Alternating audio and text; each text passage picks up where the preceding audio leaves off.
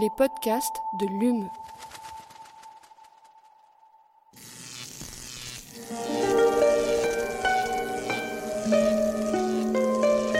Allume la science. C'est une des nombreuses manières d'essayer de comprendre l'homme. Eh bien, imagine que toute forme de vie sur Terre meurt instantanément et que chaque molécule de ton corps explose à la vitesse de la lumière. Une sorte de, de relativisme absolu. Inversion complète de la charge des protons. La Terre va entendre ces mots. Allume la science.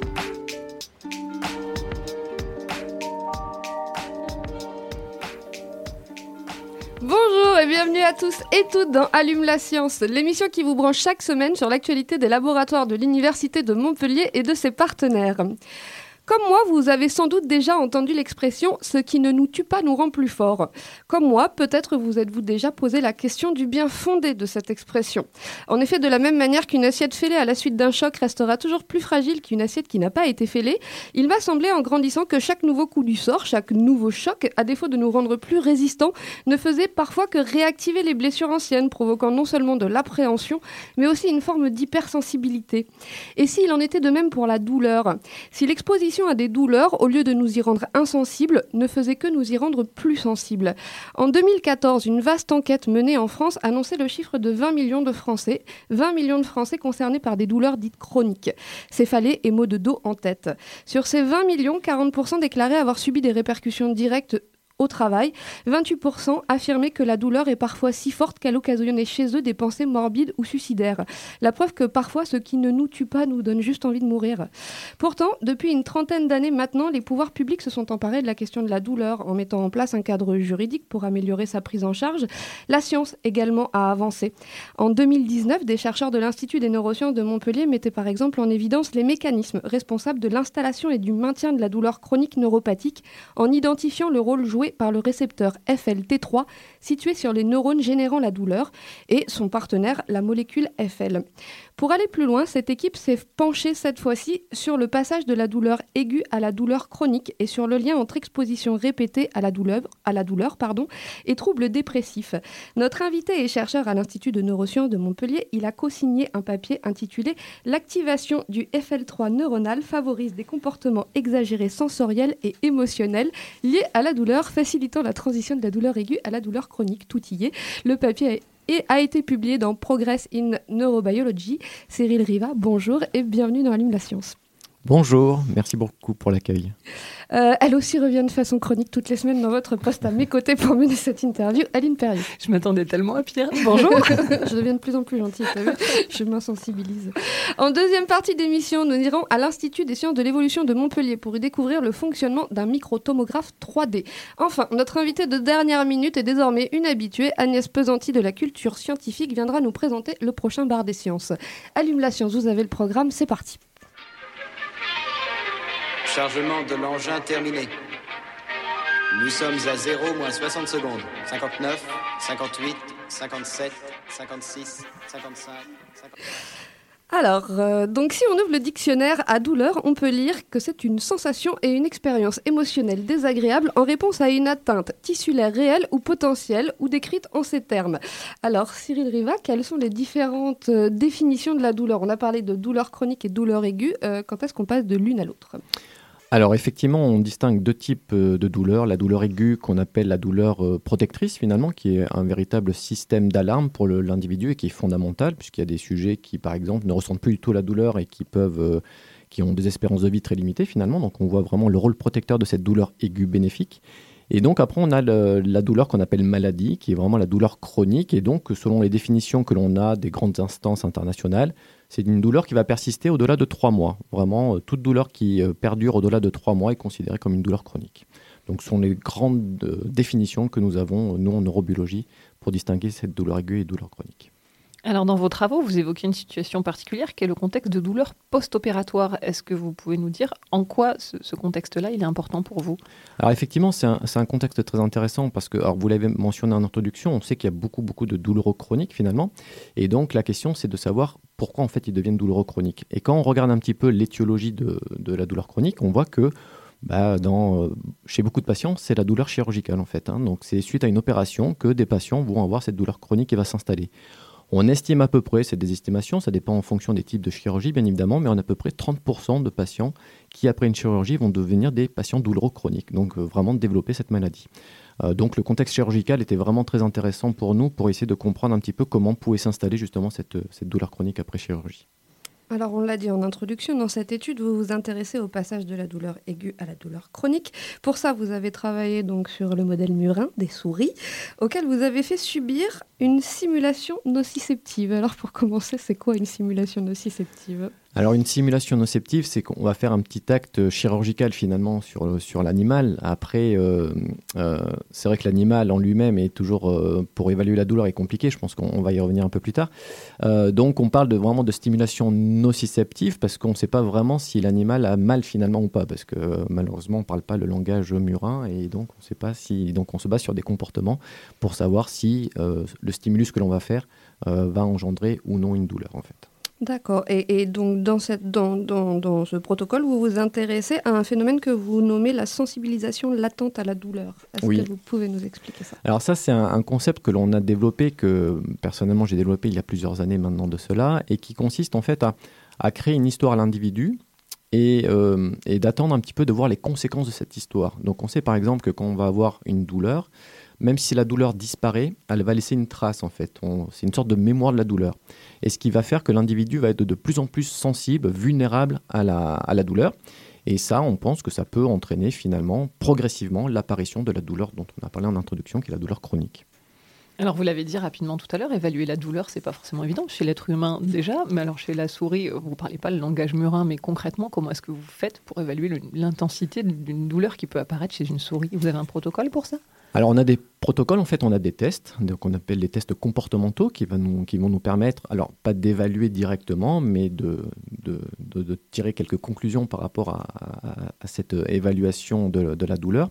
Et donc on a toute une série de, tests, de batteries de tests que l'on va appliquer chez la souris, qui est basée vraiment après sur la réaction euh, de la souris par rapport à l'application de stimulation mécanique, par exemple, de stimulation thermique, qui vont engendrer des comportements d'évitement, par exemple, chez, la souris. Donc c'est vraiment basé sur ces comportements-là que l'on peut ensuite extrapoler par rapport à un comportement, euh, un comportement douloureux. Alors, euh, le, lien sur le, trouble dépressif majeur, donc on l'a dit, 50% des personnes atteintes de douleurs chroniques déclarent souffrir de dépression ou d'anxiété. Euh, donc vous, vous, êtes intéressé à ça parce que vous le dites, on ne connaît pas les mécanismes physiopathologiques qui, régissent cette comorbidité. C'est-à-dire que ça, peut sembler logique, on a mal, on va pas bien, mais on ne sait pas comment ça fonctionne, c'est ça? C'est ça, c'est exactement ça. C'est vrai qu'on on sait qu'il y a des comorbidités qui sont assez importantes finalement, et comme vous le dites, euh, effectivement, quand on a mal, on n'est pas bien, mais on sait que c'est un retentissement vraiment important sur l'humain de l'individu et qui se traduit par l'apparition de ces qui sont des maladies. Hein. La, dépression est une véritable maladie également, une maladie chronique. Et donc c'est vrai que nous, dans ce contexte-là, c'était de voir un petit peu d'allier les deux, ce qu'on appelle les comportements sensoriels, c'est-à-dire que ben, on pince, ça fait mal, mais de voir également sur l'humeur en fait euh, ce que ça pouvait engendrer. Et donc on s'est intéressé à cette comorbidité anxio-dépressive pour essayer de comprendre un petit peu comment tout ça pouvait s'installer. Et en fait, ce que l'on voit, c'est que ben, le fait de répéter une douleur physique, euh, un stimulus douloureux, va également entraîner l'apparition de ces troubles anxio-dépressifs. Donc on a un modèle, si vous voulez, qui va nous permettre ensuite, nous, neurobiologistes, de comprendre un petit peu les bases euh, physiologiques, neurophysiologiques de cette euh, comorbidité entre douleur et dépression. Alors justement, on parle d'anxiété et de dépression. Même question pour la douleur. Comment est-ce qu'on fait pour évaluer le niveau d'anxiété et de dépression chez une souris? Donc là, c'est vrai que les termes sont très difficiles parce que là, on se base sur des réactions émotionnelles finalement et qui sont très difficiles à évaluer, chez la souris. Alors après, bon, on est des spécialistes, hein, donc on peut étudier les comportements hein, euh, chez l'animal. Mais c'est vrai que euh, toujours difficile de savoir si la petite souris a l'envie de se, de se suicider ou pas, ou si euh, elle a une baisse de l'estime de soi.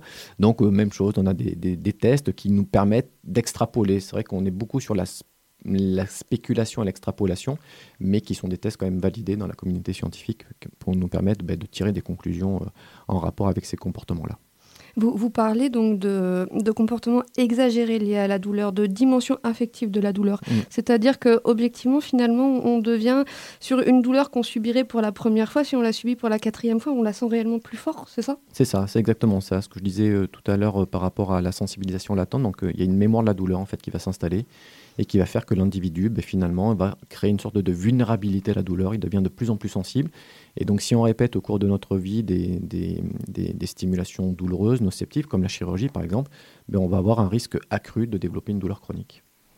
Alors, sur le plan un peu plus physiologique de, pourquoi est-ce qu'on a mal, vous évoquez dans vos travaux les cellules gliales qui, qui libèrent des molécules pro-inflammatoires. Est-ce que vous pouvez nous expliquer un peu plus le lien entre ces cellules particulières et la douleur provoquée derrière? Alors c'est vrai que euh, dans le, dans le domaine des neurosciences, on, connaît très bien les neurones, qui sont les, cellules nerveuses principales qui transmettent l'information euh, finalement euh, nerveuse et, ici douloureuse. Et donc à côté de ces cellules nerveuses, on a des cellules qu'on appelle les cellules gliales, et notamment nous ici dans l'article, on a identifié donc euh, qui sont très connues, hein, qu'on appelle la microglie, qui sont les, petits macrophages en fait que l'on a au niveau de notre système nerveux.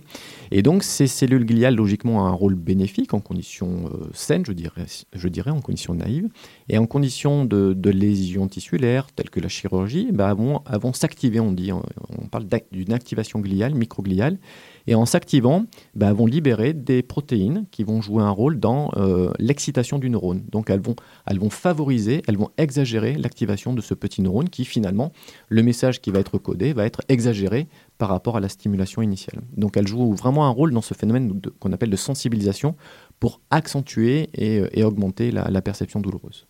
On a, parlé en introduction de vos travaux précédents donc sur le récepteur FLT3 et sur son ligand FL, donc la molécule qui vient activer ce récepteur. Euh, il y, a un lien encore une fois avec euh, ce récepteur justement. Il est, il est... Donc là, l'idée, c'est vrai que vous avez mentionné nos travaux de 2018 où on avait montré le rôle de FLT3 dans un type de douleur, qui était la douleur neuropathique, euh, lésion de nerfs, etc. Donc là, on s'était placé dans un autre contexte pour voir si finalement FLT3 pouvait également jouer un rôle. On sait qu'il est exclu de certaines, certains types de douleurs, mais là, dans la, chirurgie, on ne savait pas. Donc on a fait ces expériences-là et on, s'est intéressé donc, au rôle de FLT3 dans ce type de douleur et on voit qu'effectivement, bloquer FLT3 pourrait être euh, finalement euh, quelque chose d'intéressant pour, pour euh, bloquer les phénomènes que l'on voit d'exagération de, de, la douleur et des, et des comorbidités anxiodépressives associées. Et du coup, est-ce que tous ces travaux que vous avez menés, ils permettraient de limiter le risque de passer d'une douleur aiguë à une douleur chronique, ce que vous avez appelé vous la chronicisation? Oui, complètement. C'est ça l'idée en fait. Et encore une fois, la, chirurgie, c'est vraiment ça. L'idée de, juste pour vous donner des chiffres, hein, il y a 300 millions de, de, personnes qui sont opérées chaque année à travers le monde. En France, à peu près 9 à 10 millions. Et donc de ces patients, si vous faites le calcul, 30% de ces patients-là qui sont opérés, ça commence à représenter un certain nombre de, de, sujets douloureux chroniques. Et c'est vrai que ce que l'on voit dans la douleur chronique, même si on a une amélioration de la prise en charge de la douleur, eh on voit que la douleur chronique euh, continue d'augmenter en fait euh, avec, euh, avec, avec les années.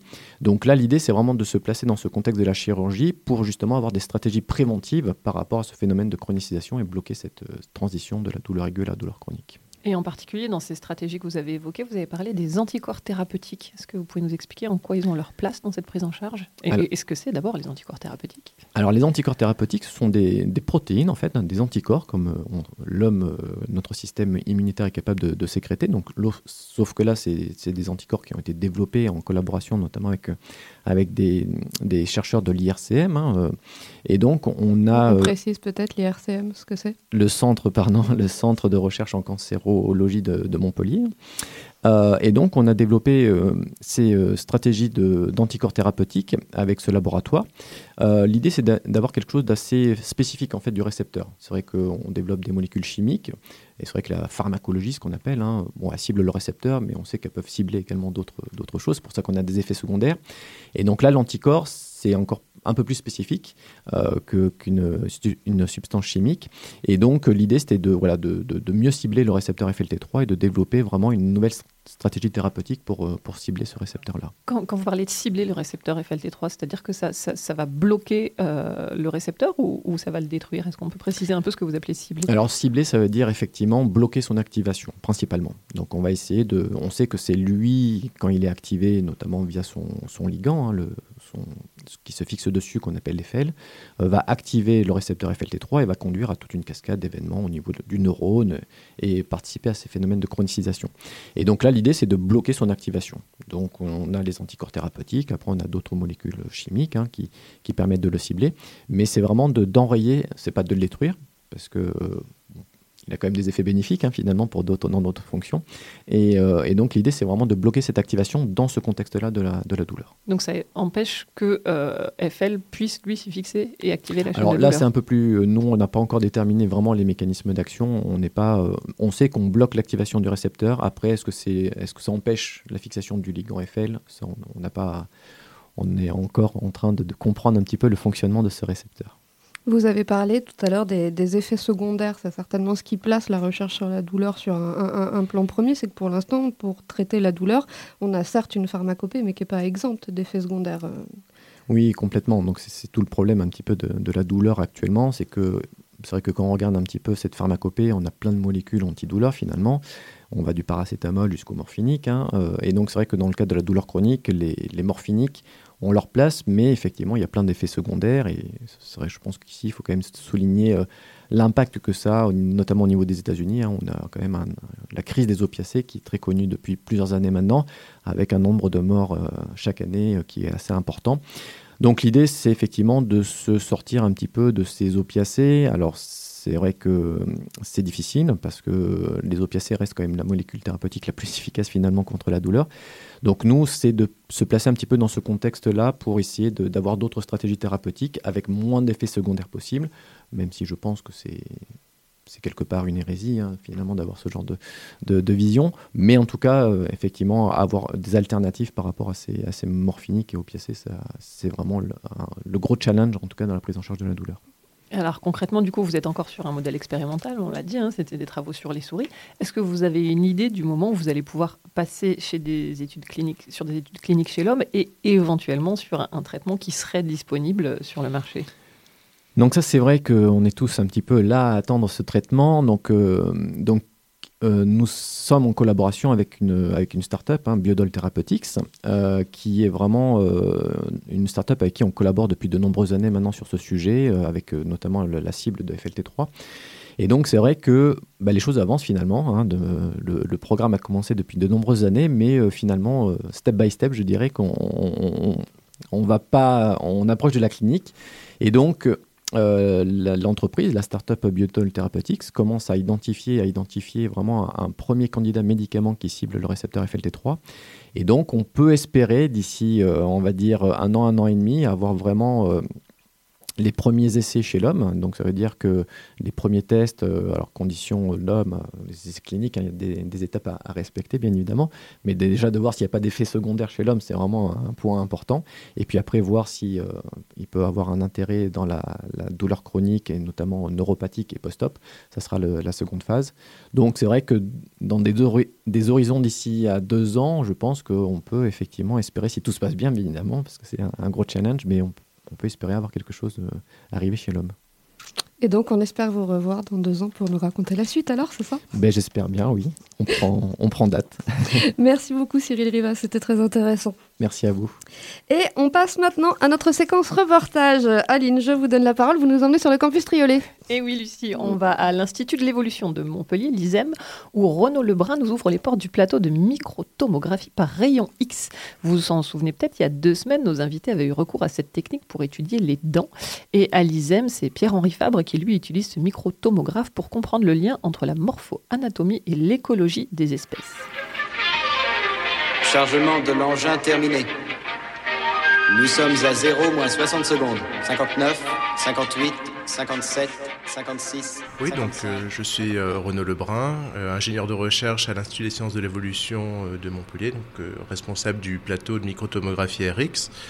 Donc c'est une machine qui permet de voir euh, à l'intérieur de la matière et de produire donc des images euh, 3D euh, pour pouvoir accéder à l'intérieur des objets qu'on y place sans avoir à les détruire.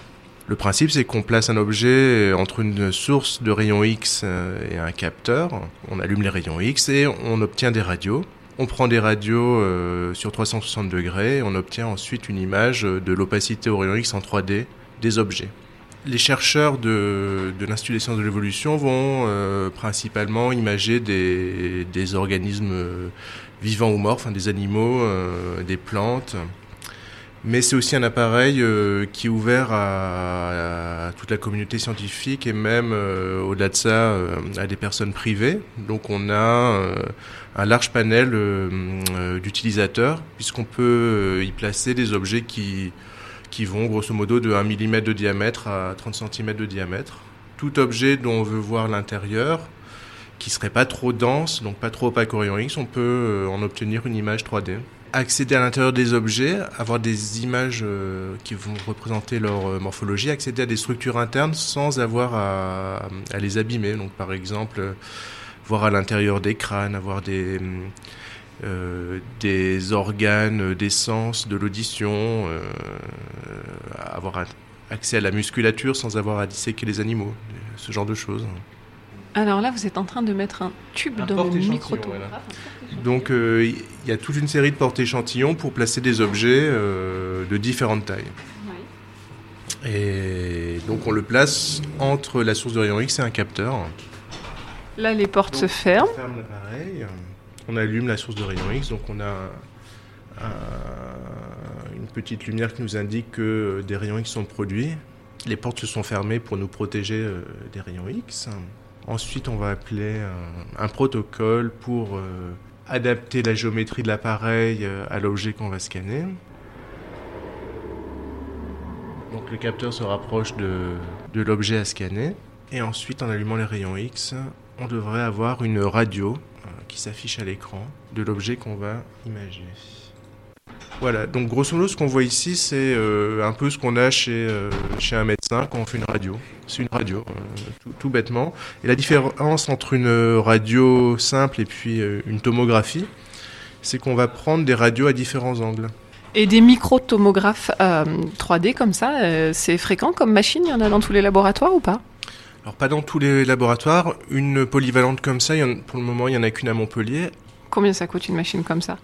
Alors celle-là euh, a coûté un peu moins de 300 000 euros, sachant que en fonction de, des dimensions de la machine, si on veut pouvoir scanner par exemple des choses plus grosses que ce qu'on pourrait avec cet euh, équipement-là, ça, ça peut aller jusqu'à un million d'euros. On peut, euh, avec euh, ce qui sort des, des, des images, on va produire des modèles 3D qu'on peut aussi euh, euh, modifier pour en faire des impressions 3D. On peut euh, passer d'un objet dont on fait une image à un objet physique euh, qui va pouvoir servir pour, par exemple, des, enseignements, faire un peu de pédagogie. Euh, je suis Pierre-Henri Fab, je suis enseignant-chercheur à l'Université de Montpellier et j'enseigne l'anatomie comparée et l'évolution. Alors, j'utilise surtout ce micro-tomographe dans le cadre de mes recherches, dans lesquelles on essaye de comprendre un petit peu le lien qui existe entre la morpho-anatomie, l'écologie des espèces. On essaye de regarder, par exemple, euh, quels sont les caractères anatomiques qui vont euh, nous permettre euh, de comprendre comment les es- espèces sont adaptées, en fait, par exemple, à des régimes alimentaires comme la carnivorie ou plein d'autres choses, en fait. On essaye ensuite d'utiliser cette méthode pour visualiser des structures que les gens ont peu l'habitude d'observer. Une des choses auxquelles on s'intéresse plus particulièrement à l'heure actuelle, c'est les os qui sont si- situés à l'intérieur du rostre des mammifères que personne n'a pu explorer en détail avant parce qu'il fallait euh, ben, endommager les structures. Du coup, ce microtomographe nous a permis de regarder ce, genre de choses de manière très détaillée. Euh, mais aussi la musculature des rongeurs, hein, vu qu'il y a des protocoles à l'heure actuelle qui permettent de augmenter les contrastes en fait euh, des tissus mous. Et euh, habituellement, on utilise les microtomographes pour euh, scanner des os, des structures dures, mais euh, grâce à ces nouveaux protocoles, en fait, on peut visualiser ces structures molles que personne n'a étudiées vraiment dans le détail pour le moment. Et ce qu'on voit là sur l'écran, c'est une image qui vient du micro-tomographe 3D. Vous pouvez nous en dire deux mots? Alors, euh, le rongeur là qui est présent, c'est analysé par un de mes étudiants et il est en train de regarder euh, l'anatomie osseuse de, cet animal. Donc là, on a un, rendu volumique euh, des, des, os de cet animal. Et donc cet étudiant est en train de regarder les vertèbres caudales de nombreux rongeurs de manière à comprendre comment ces vertèbres caudales évoluent. En effet, chez les rongeurs, il y a des longueurs de queue qui sont extrêmement variables avec un nombre de vertèbres très variable. Et il est en train de regarder quelle est la forme de ces vertèbres, leur nombre en lien avec les adaptations à l'arboricolie, puisqu'il est en train d'étudier euh, un groupe de rongeurs, les, les muridés, qui sont proches parents des rats et de la souris. Et euh, il y a un des groupes auxquels on s'intéresse qui a des queues préhensiles et qui sont arboricoles. Et il y a eu euh, six ou sept fois, de manière indépendante, ces animaux qui ont acquis en fait ces queues préhensiles. Donc on essaye de voir un petit peu comment ils sont adaptés au milieu arboricole, quelle est leur diversité et euh, comprendre bah, qu'est-ce qui s'est passé en fait sur le, euh, en termes d'évolution chez, chez, ce groupe. Merci beaucoup Aline, à la semaine prochaine. J'accueille maintenant notre invité de dernière minute et c'est Agnès Pesanti qui revient nous présenter le prochain bar des sciences. Bonjour Agnès. Bonjour. Alors je crois que le thème de ce mois-ci a quelque chose à voir avec la physique quantique, c'est bien ça? C'est tout à fait ça, ce vaste sujet qu'est la physique quantique. Alors, euh, la physique quantique, euh, bah, c'est quand même un ensemble de théories physiques qui cherchent à expliquer le comportement des atomes et des particules. Mais euh, cette étude du comportement des particules, qui, rappelons-le, est une branche de la physique, a abouti à de nombreuses innovations qui ont aujourd'hui une application directe dans le quotidien de millions de gens. Je vous les cite rapidement. C'est vrai qu'on on n'imagine même pas, on n'imagine pas. Par exemple, les téléphones portables. C'est de la physique quantique. C'est de la physique quantique. Eh oui, c'est de la physique quantique parce qu'aucune des puces et des semi-conducteurs qui les composent, de la mémoire à la carte graphique, en passant par la réception et la gestion du son, ne fonctionnerait sans la découverte de la mécanique quantique. Eh oui. Et il en va de même pour les ordinateurs et puis aussi le Global Positioning System que l'on appelle GPS dans notre jargon euh, Ça aussi, c'est de la physique quantique. Utilisé en permanence par une grande partie de la population, il repose effectivement sur la physique quantique.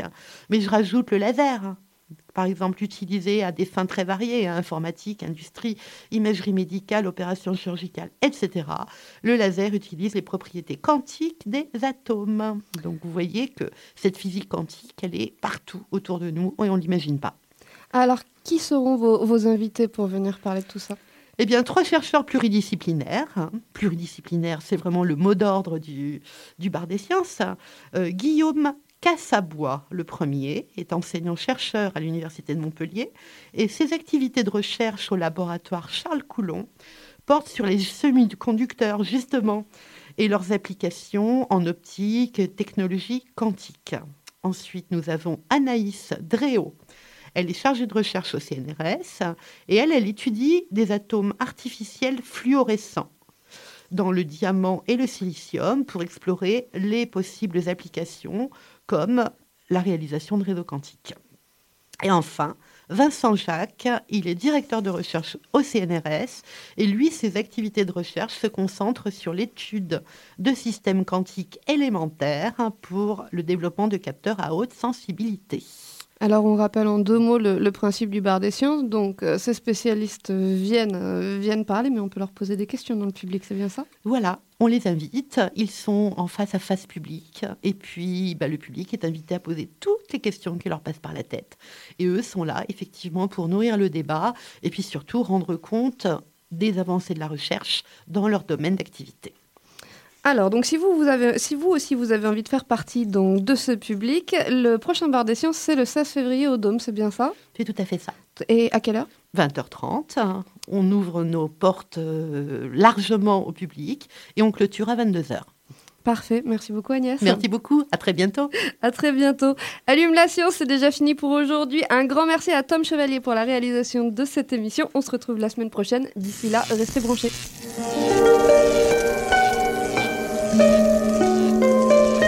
Allume la science. C'est une des nombreuses manières d'essayer de comprendre l'homme. Eh bien, imagine que toute forme de vie sur Terre meurt instantanément et que chaque molécule de ton corps explose à la vitesse de la lumière. Une sorte de relativisme absolu. Inversion complète de la charge des protons. La Terre va entendre ces mots. Allume la science.